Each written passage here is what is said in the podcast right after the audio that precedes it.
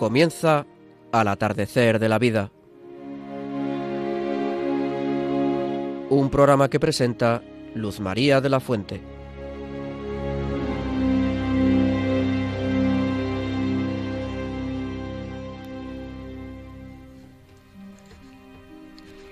Queridos amigos mayores, muy buenas tardes. Hoy nuestro programa se titula Los mayores en el camino hacia la santidad. Y me gustaría que, haciendo honor al precioso mes de junio que estamos estrenando, en honor del Sagrado Corazón de Jesús y con referencia al título de nuestro programa de hoy, hablásemos del agradecimiento, que es una forma de ser humildes, también de la contemplación, porque a veces en la oración no hace falta decir nada. Él me mira y yo le miro. Y también sobre el cuidado de la, de la naturaleza de la casa común, que nos concierne a todos porque es parte de la creación y por tanto del camino hacia la santidad.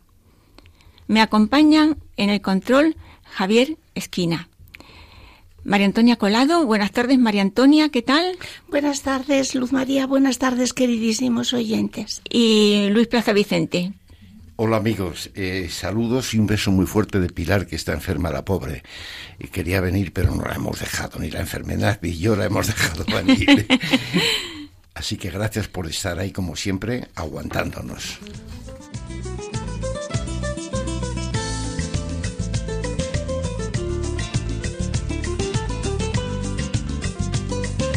Os decimos a continuación el contenido de nuestro programa de hoy. En la primera sección entrevistaremos al padre Ramón García Saavedra, vicario episcopal para la vida consagrada, que nos hablará de la devoción al Sagrado Corazón de Jesús. A continuación, en la segunda sección, escucharemos a José Juan Quesada Molina, que nos dirá una bonita poesía. En la tercera sección tendremos nuestra querida e importante tertulia familiar con María Antonia Colado, echando de menos a Pilar Díaz Azumendi, pero que gracias a Dios va mejorando, y Luis Plaza Vicente. Cuarta sección, desde el Rincón de los Nietos, Gabriela del Valle comentará brevemente unas palabras del libro El Paso de la Vida de Francisco Fernández Carvajal. Y a continuación escucharemos en la voz de Felipe de la Fuente un nuevo capítulo de dicho libro titulado Es bello ser anciano. Llegamos a la despedida y como siempre rezaremos juntos una oración por las intenciones de todos.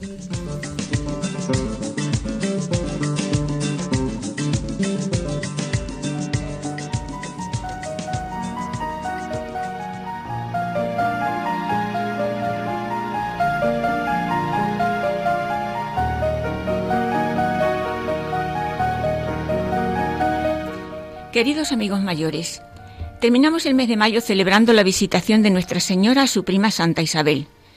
Siguiendo el calendario litúrgico, hoy me gustaría compartir con vosotros la belleza y la riqueza de unas fechas muy importantes que se avecinan y que este año coinciden con el mes de junio. Estas fechas son Domingo día 2 de junio, la Ascensión del Señor.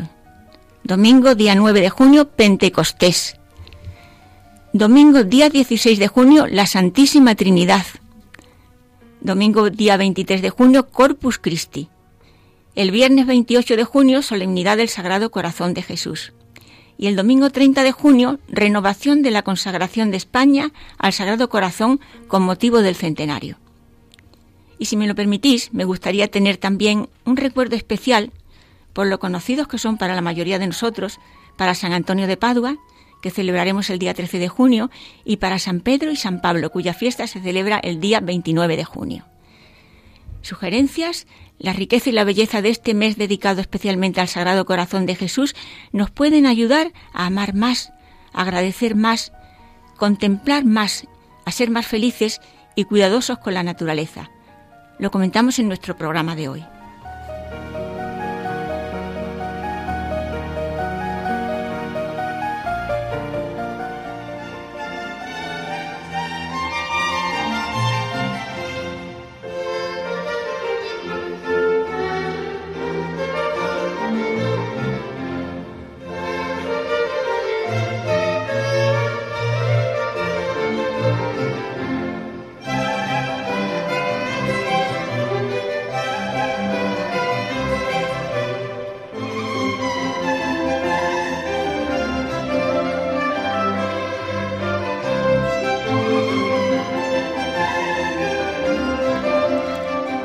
Vamos a entrevistar en la primera sección al sacerdote don Ramón García Saavedra, vicario episcopal para la vida consagrada, que nos hablará hoy del Sagrado Corazón de Jesús. Buenas tardes, Padre Ramón, y muchas gracias por venir a nuestro programa de mayores al atardecer de la vida. Buenas tardes, Luz María, y muchas gracias por invitarme a vuestro programa. Lo hago encantado. Estamos en el mes de junio, que es el mes del corazón de Jesús. ¿Podría resumirnos en qué consiste esta devoción? En primer lugar, podríamos decir que la devoción al corazón de Jesús no es una devoción más. Hay distintas devociones, como por ejemplo la devoción al ángel de la guarda, la devoción a San José, la devoción a cualquier santo, eh, que fomentan y nos ayudan a crecer en la vida espiritual pero tenemos que destacar que la devoción al corazón de Cristo es una devoción singular. Mm, los papas así lo han resumido, es la quinta esencia de nuestra religión, el compendio de toda nuestra religión y el modo de vida más perfecto. ¿Y por qué es tan importante este año para la diócesis de Getafe? Este año celebramos en el Cerro de los Ángeles los 100 años de la consagración de España al corazón de Jesús que fue realizada por Su Majestad Alfonso XIII el 30 de mayo del año 1919. Por lo tanto, eh, este año es año jubilar en nuestra diócesis y especialmente, por supuesto, claro, en el santuario ya basílica del Sagrado Corazón de Jesús del Cerro de los Ángeles. ¿Cómo podemos vivir esta espiritualidad las personas mayores? La espiritualidad del Sagrado Corazón de Jesús es una espiritualidad muy sencilla, a la vez eh, antigua, podríamos decir, y nueva, en cuanto que lo que hace es renovar nuestra vida espiritual. Para una persona mayor, una persona anciana, que ya lleva sobre sí el peso y la carga de los años, la devoción al corazón de Cristo le puede renovar en su entusiasmo y en su ilusión por vivir su vida de fe. El Señor nos dice en el Evangelio, aprended de mí que soy manso y humilde de corazón. Muchas veces para aceptar el paso de los años, los achaques de la ancianidad, las enfermedades, la soledad, etcétera, hace falta mucha humildad. Y esa humildad la aprendemos principalmente en el corazón de Cristo. No digamos la mansedumbre que nos hace muchas veces pues tener que ser dóciles eh, tener que aceptar eh, la voluntad de Dios en nuestra vida, incluso a veces pues inconvenientes propios de la edad que podrían dificultar eh, nuestro modo de vivir y sin embargo se pueden convertir en un motivo precioso para crecer en santidad. Padre Ramón, permítame ahora una doble pregunta.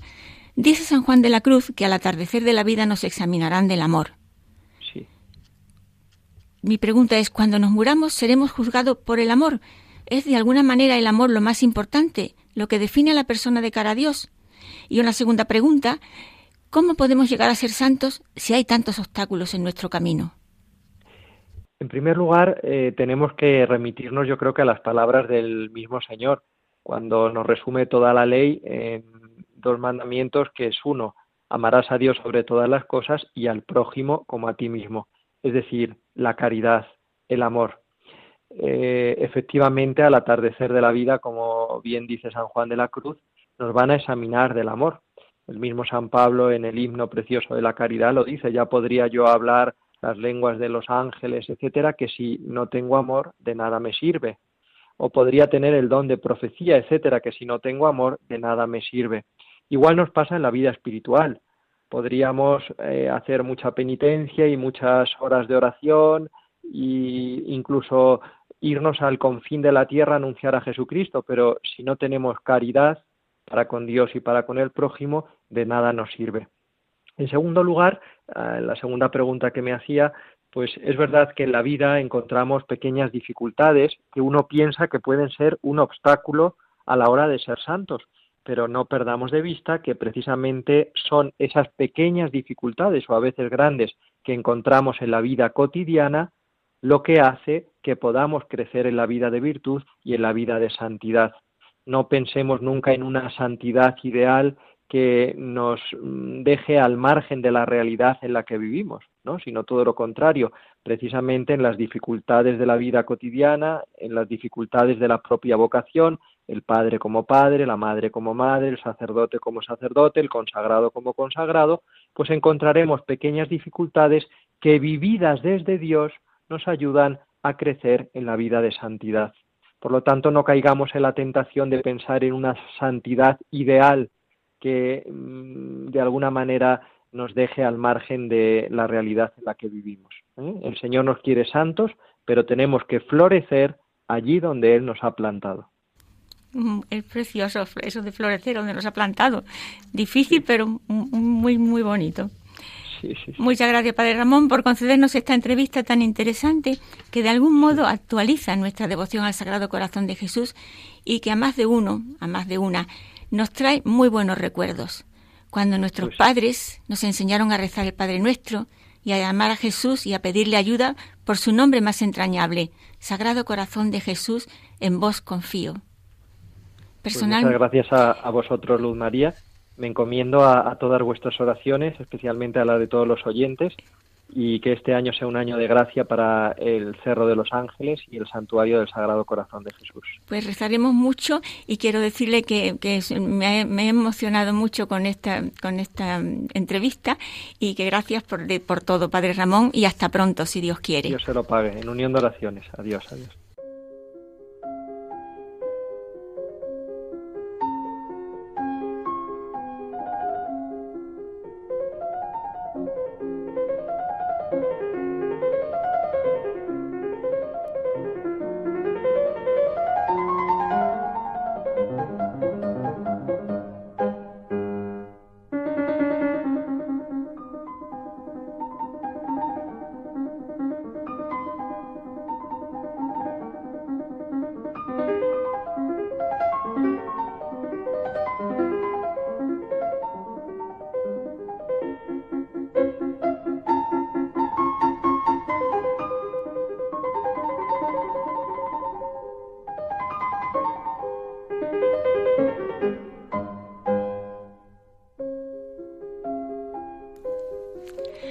Quisiera compartir con vosotros, queridos amigos mayores, mi humilde experiencia de ese pozo de amor que la ternura de Dios va dejando en el corazón de los que sin grandes méritos ni hazañas extraordinarias vamos poniendo a los pies del Señor cada día lo poquito que somos, la pequeñez de nuestra entrega, con la seguridad de que el Todopoderoso premia también con recompensa desbordante el más mínimo gesto de buena voluntad y de amor a sus preceptos.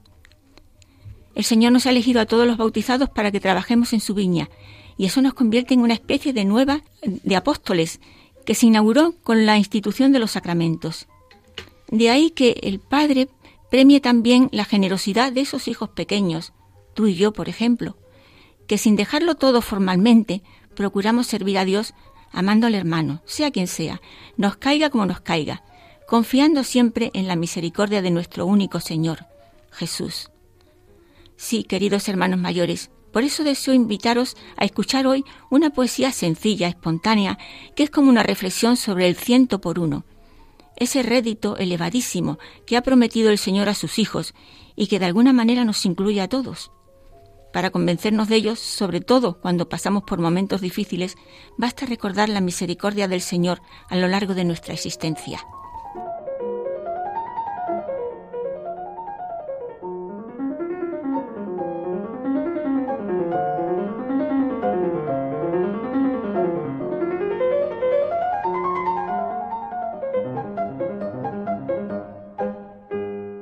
Ciento por uno, Señor, has prometido al que te dé, sin tasa ni medida, lo que tiene. Al que te ofrezca su don, gozoso de entregarte lo que tú le haces el favor de aceptar como ofrenda.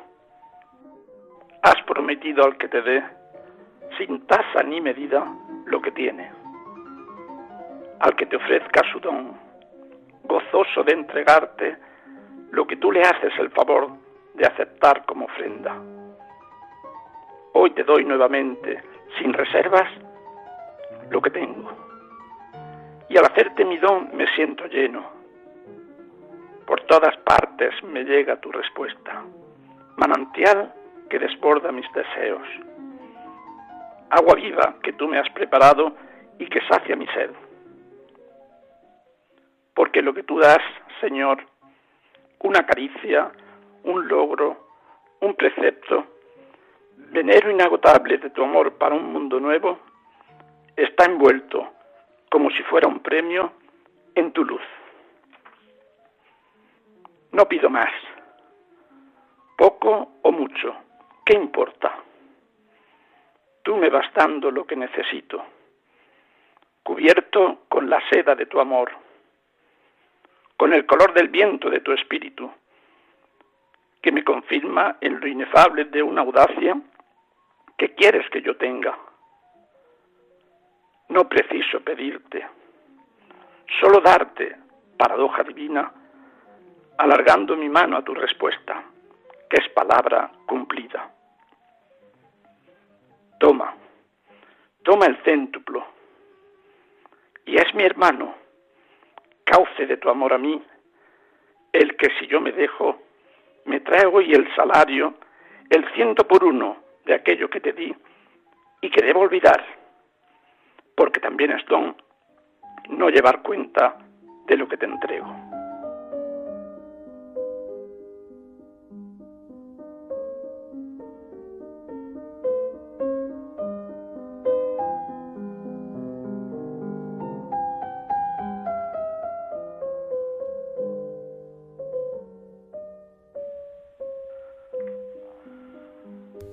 Muchísimas gracias, José Juan Quesada Molina, por esta sencilla y, entrañable poesía.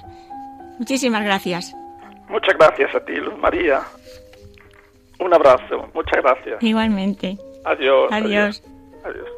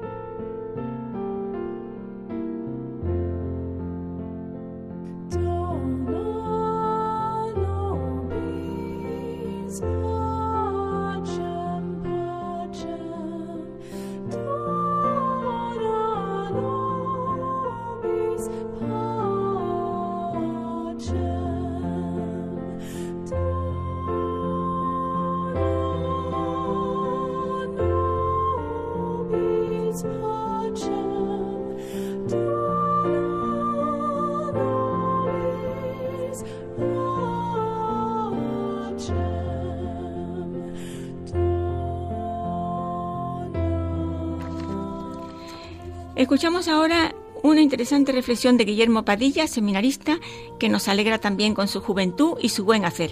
Buenas tardes, Guillermo. Buenas tardes, queridos amigos de Radio María, bueno, Luz María, colaboradores y aquellos que desde vuestras casas nos estáis escuchando. Bien, en este programa titulado Los mayores en el camino hacia la santidad, se nos está planteando un tema aparentemente dificultoso o que quizás no es para nosotros. Imposible para mí, podría pensar alguno la santidad. Bien, es momento de pararnos a reflexionar.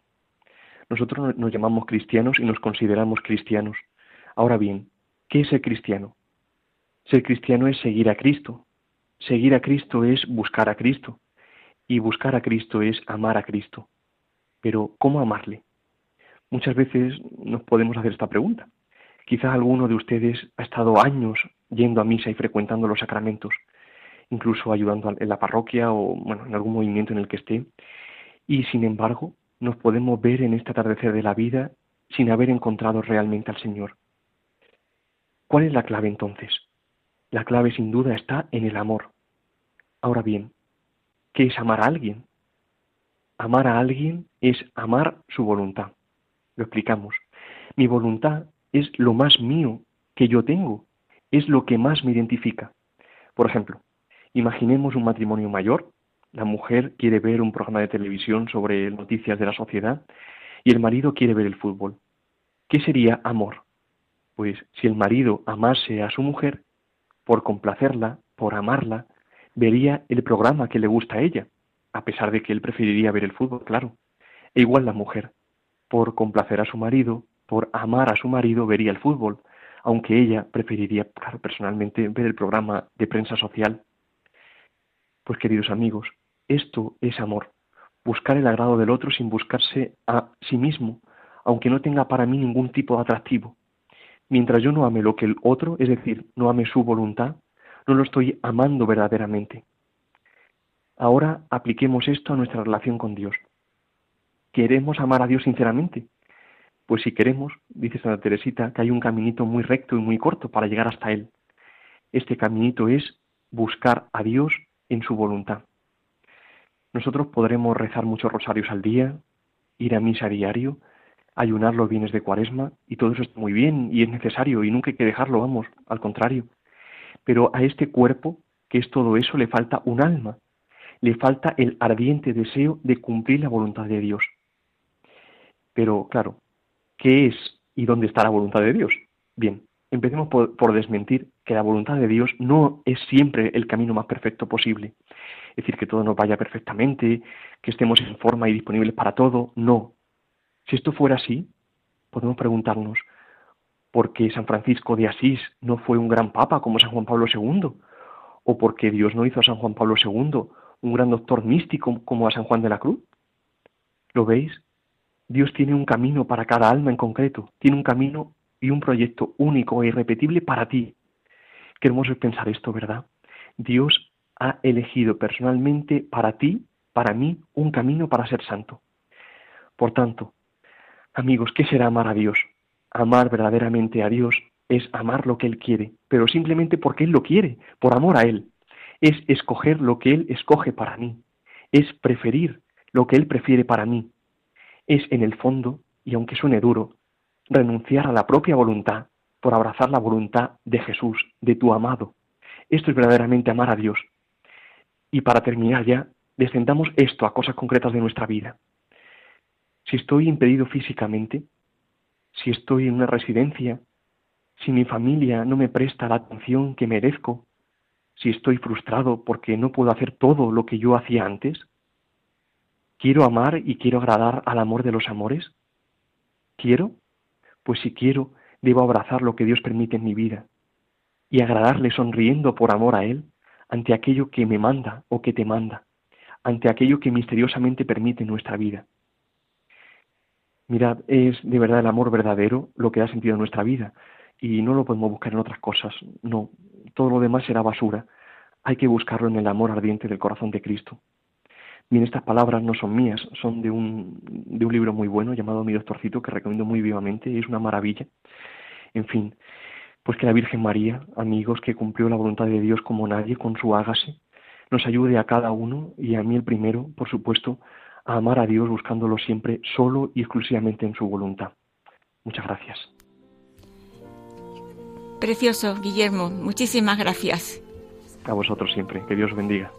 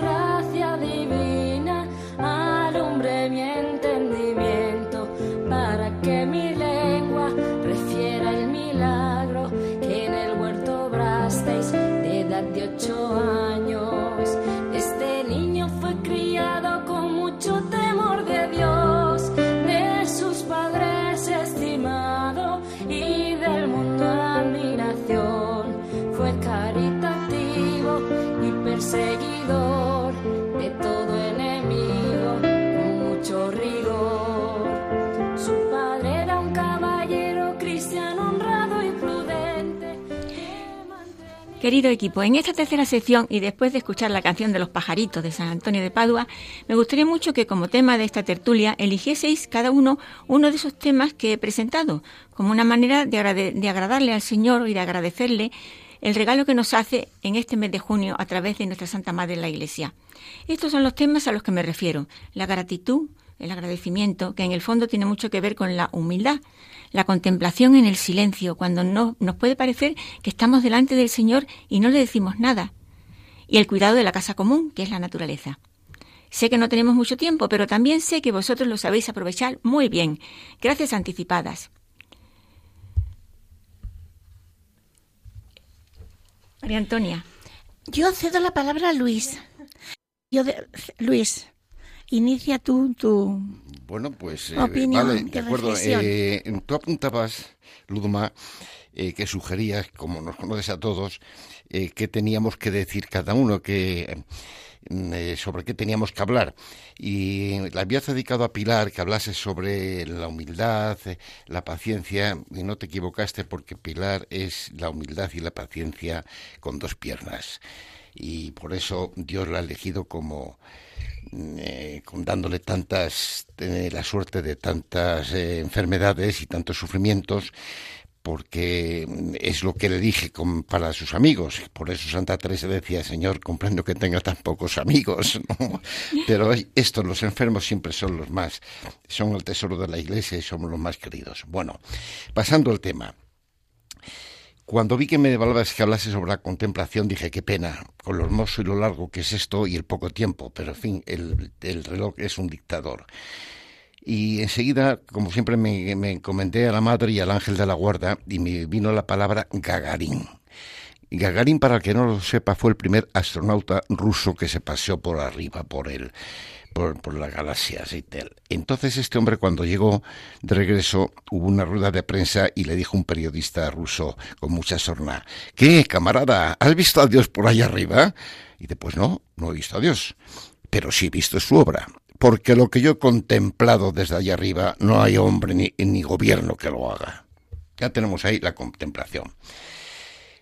Eso me llevó a pensar de una persona que ya he nombrado varias veces aquí, que es el doctor Pasteur, que tanto bien hizo a la humanidad, inventor de la vacuna, y hasta tenemos ahí el Instituto Pasteur en Francia, y este hombre decía, este pozo de ciencia decía él, cuanta más ciencia veo, más creo en Dios. Y tenemos a Einstein, premio Nobel de Física, que decía, cada vez que los científicos abren una puerta, detrás me doy de bruces con Dios. O sea, viene a decir que es Dios el que dirige todos nuestros pasos y el que él camina. Hubo también un filósofo, no recuerdo el nombre, ese sí que era, que fue ateo, se convirtió, que decía, si Dios no existiera, habría que inventarlo. Y esto me hizo pensar que siempre hay una concomitancia de todos nuestros actos y que Dios nos exige a cada uno eh, para lo que mejor sabemos mm, hacer, aunque sea dentro de nuestra pobreza humana. Hace, no hace un mes que estuve en Atapuerca que para los que no lo sepan es una excavación prehistórica que hay sobre la evolución del hombre. Hablo del hombre, ¿eh? no hablo del animal, no me voy a meter con, con la evolución ni con nada. El hombre, el bípedo que ya tenía alma insuflada por Dios, o sea, era hombre primitivo, prehistórico. Y claro, veías todo eso, sus utensilios, cómo descubren el fuego, como esto, como lo otro, como... Y dices, Dios mío, si todo esto tiene que ser influenciado por Dios, porque si no seguiríamos todos sin saber la rueda, sin saber eh, conocer el fuego. Vamos, sí, el fuego le conocieron por los rayos, pero a ver cómo conservarlo, ¿no? Eh, y, tendríamos que estar día a día inventando todas las cosas y viviríamos en chozas, en cavernas. Pero Dios, Dios eh, despierta la mente de la gente y está la evolución. Entonces, ¿qué hacemos hoy para contemplar? Pues yo me he acordado que en el paso ese tan importante que es de la niñez a la pubertad, a la, eh, juventud también, que es cuando sales de, las faldas de mamá y de la protección de papá y te enfrentas con el mundo, y el mundo ya sabemos, los enemigos del alma son tres mundos de moino y carne, y eh, la vida te capta con, con, cantos de sirenas y con dulces que luego resultan ser amargos, ya me entendéis las metáforas, y eso yo me curaba de estas experiencias nefastas visitando el sagrario. Pero, aún más todavía, un gran sacerdote que tuve, que Dios le bendiga y bendita la hora en que le conocí, dice, sí, está muy bien que vayas al sagrario cuando la iglesia está vacía, pero si hay exposición del Santísimo, ahí está el hombre Dios cara a cara contigo, vete a verle, háblale y es importante, pero cuidado con lo que le pides y con lo que le ofreces, porque el Señor escucha, ¿eh? No te olvides de esto. Que a veces somos generosos. Si me das esto, te ofrezco esto. Y cuidado, ¿eh? Cuidado. Entonces, viendo esto y hablando de la contemplación interior, pues llegué a decir, bueno, ¿y la visión propia? ¿Por qué no contemplo mi vida, lo que ha sido? se aprovechan varias circunstancias. Yo puedo decir que la intervención quirúrgica que ha sido, que me ha tenido muchas noches, muchísimas en velas, casi un, un mes, pues he aprendido sobre mí mismo eh, más que en dos tercios de mi vida, francamente. ¿eh? Y he llegado a la conclusión que si yo esta visión, esta contemplación de mí mismo, lo hubiese tenido al principio, mi vida hubiese cambiado positivamente. ¿Por qué? Porque contemplas todo lo malo que has hecho y todo lo bueno que has dejado de hacer. Porque eso es un pecado de omisión, de egoísmo, eso es fatal. Si Dios te ha dado el poder de hacer el bien a alguien o a ti mismo y no lo haces, estás desobedeciendo a Dios. Y eso es un pecado. Fijaos que he dicho lo malo que has hecho y no el bien que has hecho, sino el bien que has dejado de hacer. Ahí queda eso, que la moraleja es contemplar la evolución del hombre presidido porque Dios ha protegido y ha fomentado su inteligencia, aconsejar la visita al Santísimo, sobre todo como me decía a mí mi director espiritual que murió en olor de santidad, Luis, búscate esa iglesia que todavía te encontrarás desierta o semidesierta, en silencio, y verás que no hay nadie. Y entonces ahí habla con él, pregúntale que te aconseje. Y para terminar y no extenderme, decirme si me paso, pues quiero mm, puesto que estamos en el mes del Sagrado Corazón de Jesús, contar una cosa que leí en la prensa y desapareció rápidamente, quizá porque no era mm, políticamente correcto. Comentaba un señor, dice, mm, daba su nombre, apellido, su DNI, yo no lo voy a decir aquí, claro, eh, y me dice que había formado parte del pelotón que fusiló al Sagrado Corazón de Jesús en el Cerro de los Ángeles. Dice que su amigo fulanito, daba nombre y apellido, se jactaba de haberle pegado un tiro en la frente al Sagrado Corazón y Menganito se jactaba de haberle dado un tiro en la tripa al Sagrado Corazón de Jesús. Y decía él, yo tenía mis ideas políticas, pero siempre me confesé cristiano practicante católico. Y dije, pues yo he disparado al aire. Y fulanito murió de un, tiro en la frente en Bechite. Y Menganito murió de un tiro en la tripa en el Ebro. Dice, y a mí ya me tienen aquí. Terminó la guerra, Dios me ha protegido, dice, porque fui prisionero al Valle de los Caídos, me trataron de maravilla, me dieron casa para mi mujer y para mis hijos, me dieron un sueldo, y fue y luego al final me dieron trabajo. O sea que tú, el Señor, ¿por qué? Porque Dios da ciento por uno. Porque yo no ofendí, sabía que yo no iba a matar a Dios tirando una piedra, pero no quería ni siquiera simbolizar eso, ese, ese asesinato, entre comillas. Pues queridos amigos, eso es todo y como hemos despedido al, al mes mariano, al mes de la Virgen, pues decir mi, mi ejaculatoria favorita. María, en mi vida eres refugio y consuelo, en mi muerte confianza y alegría. Eso es todo y también si queda un segundo una, una cosa para que veáis cómo Dios escribe derecho con regilones torcidos, como decía Santa Teresa. Yo he tenido siempre un sagrado corazón de Jesús en la fachada de mi casa. Hace eh, diez años me mm, hicieron una obra y me lo rompieron, aunque lo quisieron quitar con el máximo cuidado, pero se destrozó. Y estaba, andaba buscando y no encontraba por las tiendas el Sagrado Corazón que antes se veía, ¿no? Ahora hay mucho, mucho eh, eh, con frases hechas para los turistas y cosas de estas. Y, y mira por dónde metieron las señas de una tienda ¿Y sabéis qué era? Era una tienda de mosaicos donde se había de la Virgen, de todas las avocaciones del Sagrado Corazón, y era la tienda de una protestante inglesa. Bueno, pues fijaos que con eso lo, lo, encontré y le dije, eh, mire, mm, usted es protestante, pero yo le voy a decir una cosa. Lo mejor de una casa que es, dice la madre, digo, pues eso es lo que se pierden ustedes los protestantes, que desprecian a la madre del cielo. Muy bien, eh, Luis, muy precioso, muy bonito. Y ahora vamos a escuchar a María Antonia. ¿Qué nos puedes decir, María Antonia? Sobre todo, ¿qué podemos hacer los mayores por la naturaleza? como, vamos, has elegido y yo me he sentido muy afortunada de que eligieses para mí ese, ese apartado, digamos, ¿no?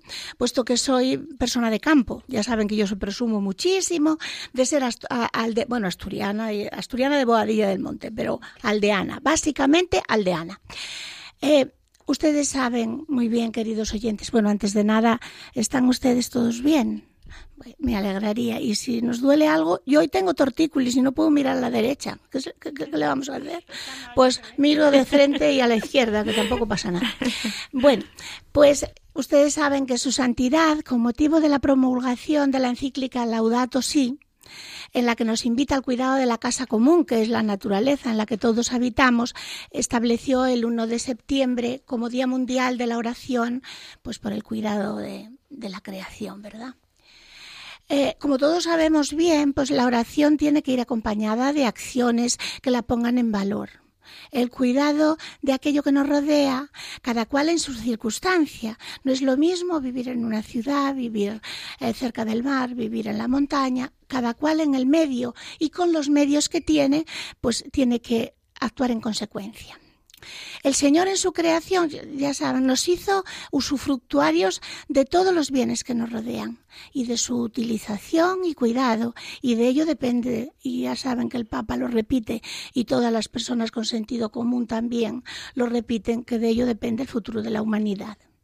Por ejemplo, ¿cuántas veces presentamos resistencia a la promulgación de leyes que protegen el medio ambiente? Y lo tenemos, pues ya saben, los grandes grupos poderosos políticos de estados, de grandes estados que, bueno, pues eh, ponen resistencia, ponen en duda determinadas cosas que los científicos afirman, ¿no?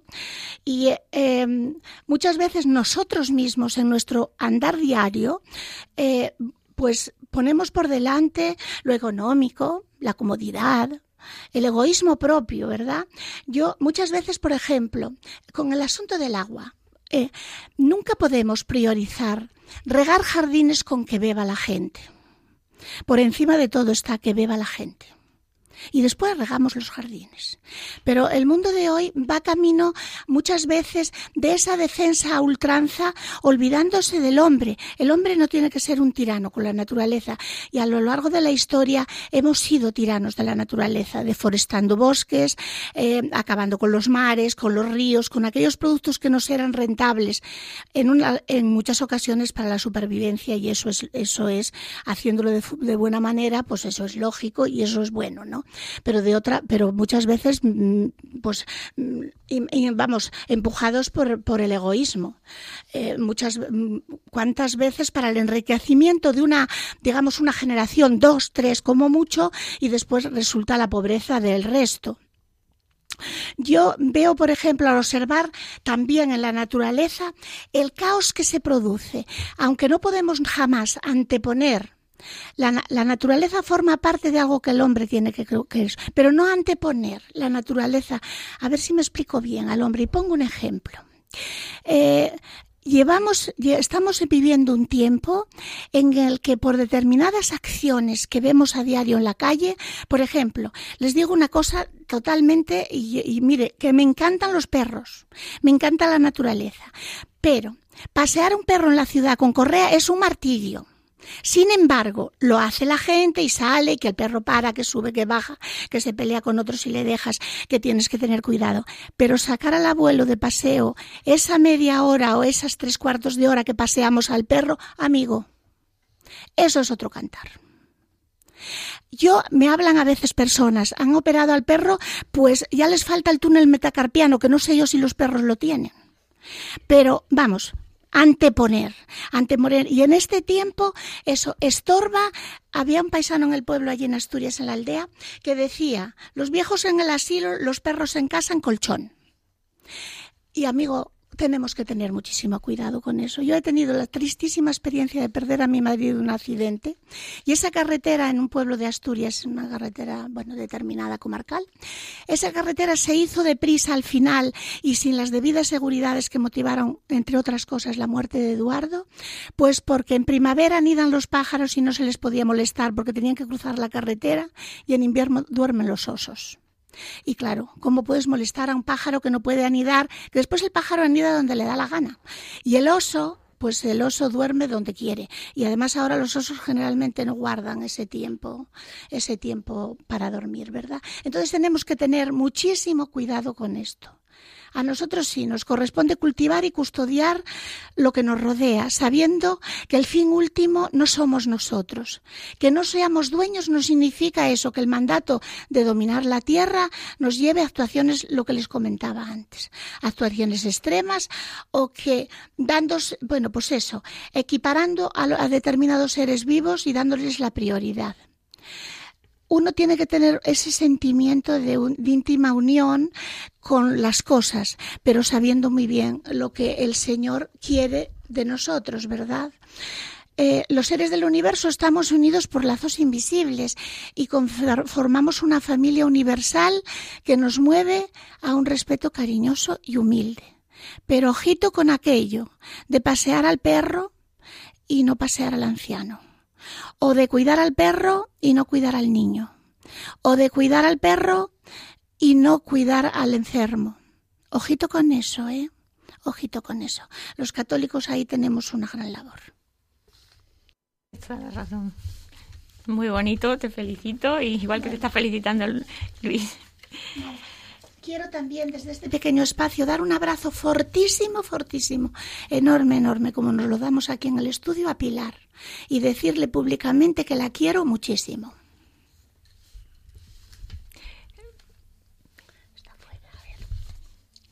Ahora viene desde el rincón de los nietos. Ah, sí, sí, sí. Muchísimas gracias, Luis. Muchísimas gracias, Luis por tu aportación, que ha sido muy interesante.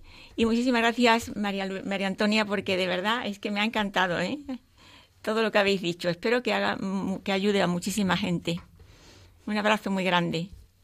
Para ti también. Luz María, para ti también. Porque eres nuestra hermana mayor. Sin ti esto, ¿a dónde iría esta nave? Pues vaya lío. Yo cuando estoy preparando las cosas digo, son mis niños. claro que sí. Y lo somos. Y lo somos, hija, porque yo no quiero decir la madre porque sería exagerar, no, no tienes edad para madre, ello. Madre más Pero sí te iba a decir, capitán de la nave, sin ti la nave se hundiría. Sin duda bueno.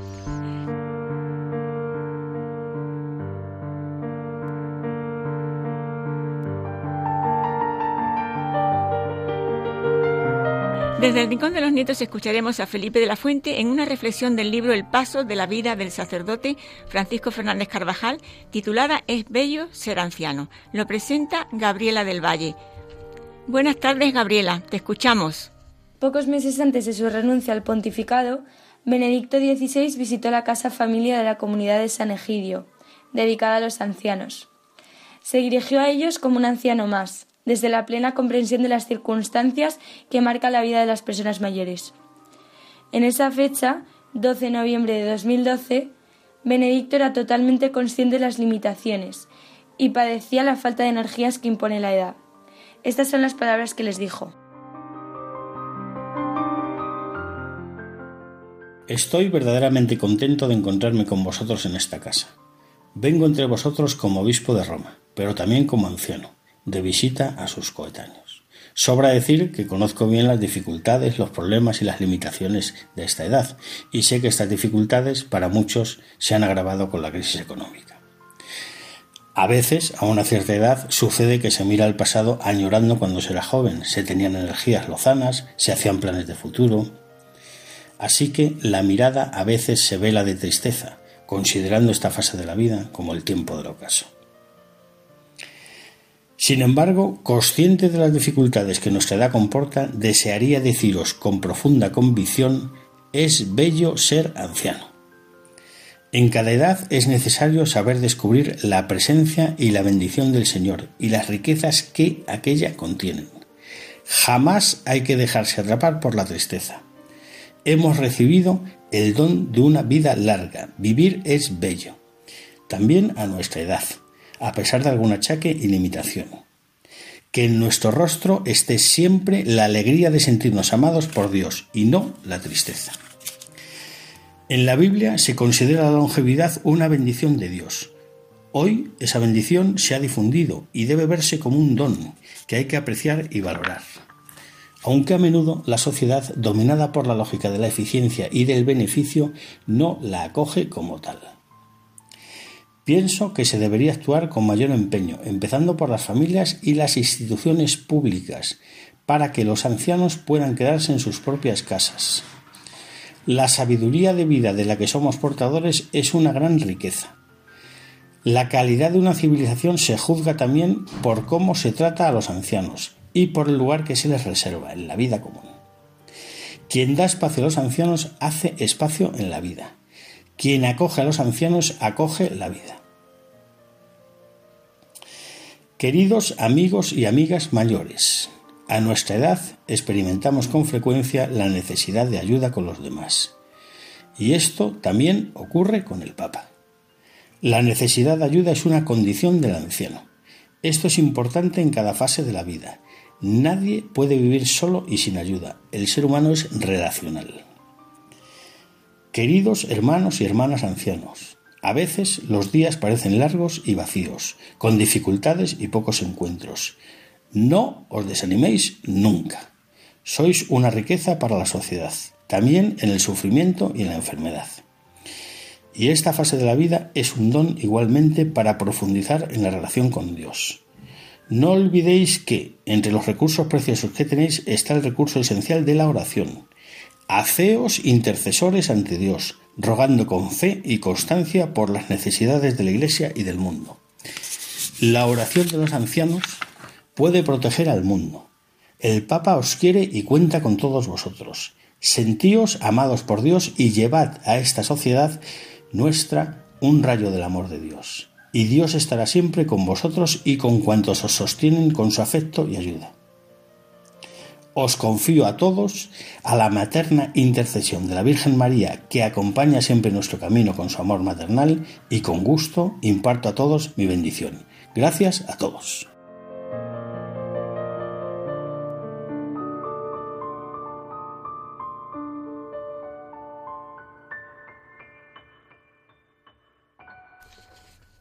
Muchísimas gracias, eh, Felipe de la Fuente, por esta preciosa reflexión del Papa Benedicto sobre la ancianidad que nos has transmitido. Y muchísimas gracias también a Gabriela por tu participación en nuestro programa de mayores.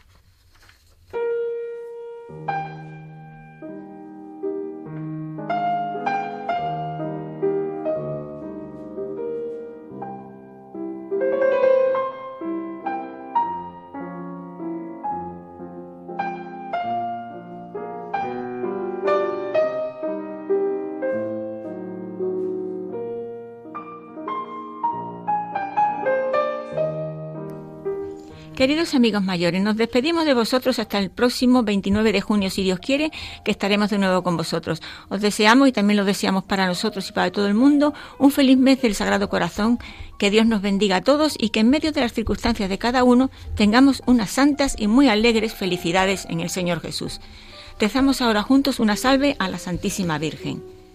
Dios, te salve, Reina y Madre de misericordia vida y dulzura y esperanza nuestra. Dios te salve. A ti amamos los desterrados hijos de Eva.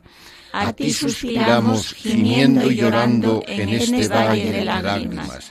Ea pues, Señora, abogada nuestra, vuelve a nosotros esos tus ojos misericordiosos, y después de este destierro, muéstranos a Jesús, fruto bendito de tu vientre oh clementísima, oh piadosa, oh dulce siempre Virgen María, ruega por nosotros, Santa Madre de Dios, para que seamos dignos de alcanzar las promesas de nuestro Señor Jesucristo. Amén.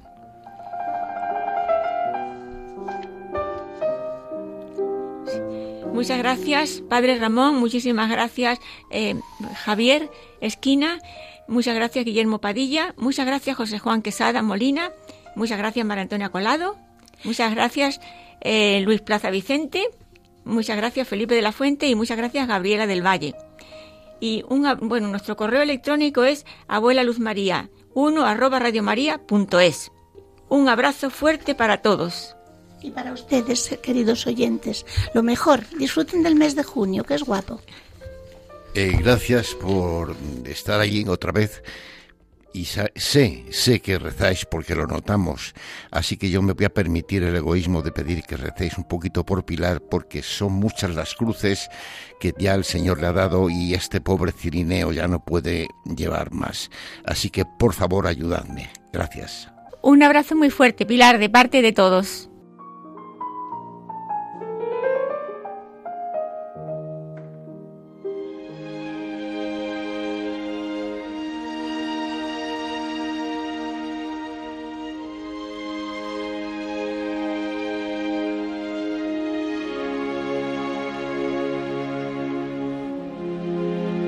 Han escuchado Al atardecer de la vida, un programa presentado por Luz María de la Fuente.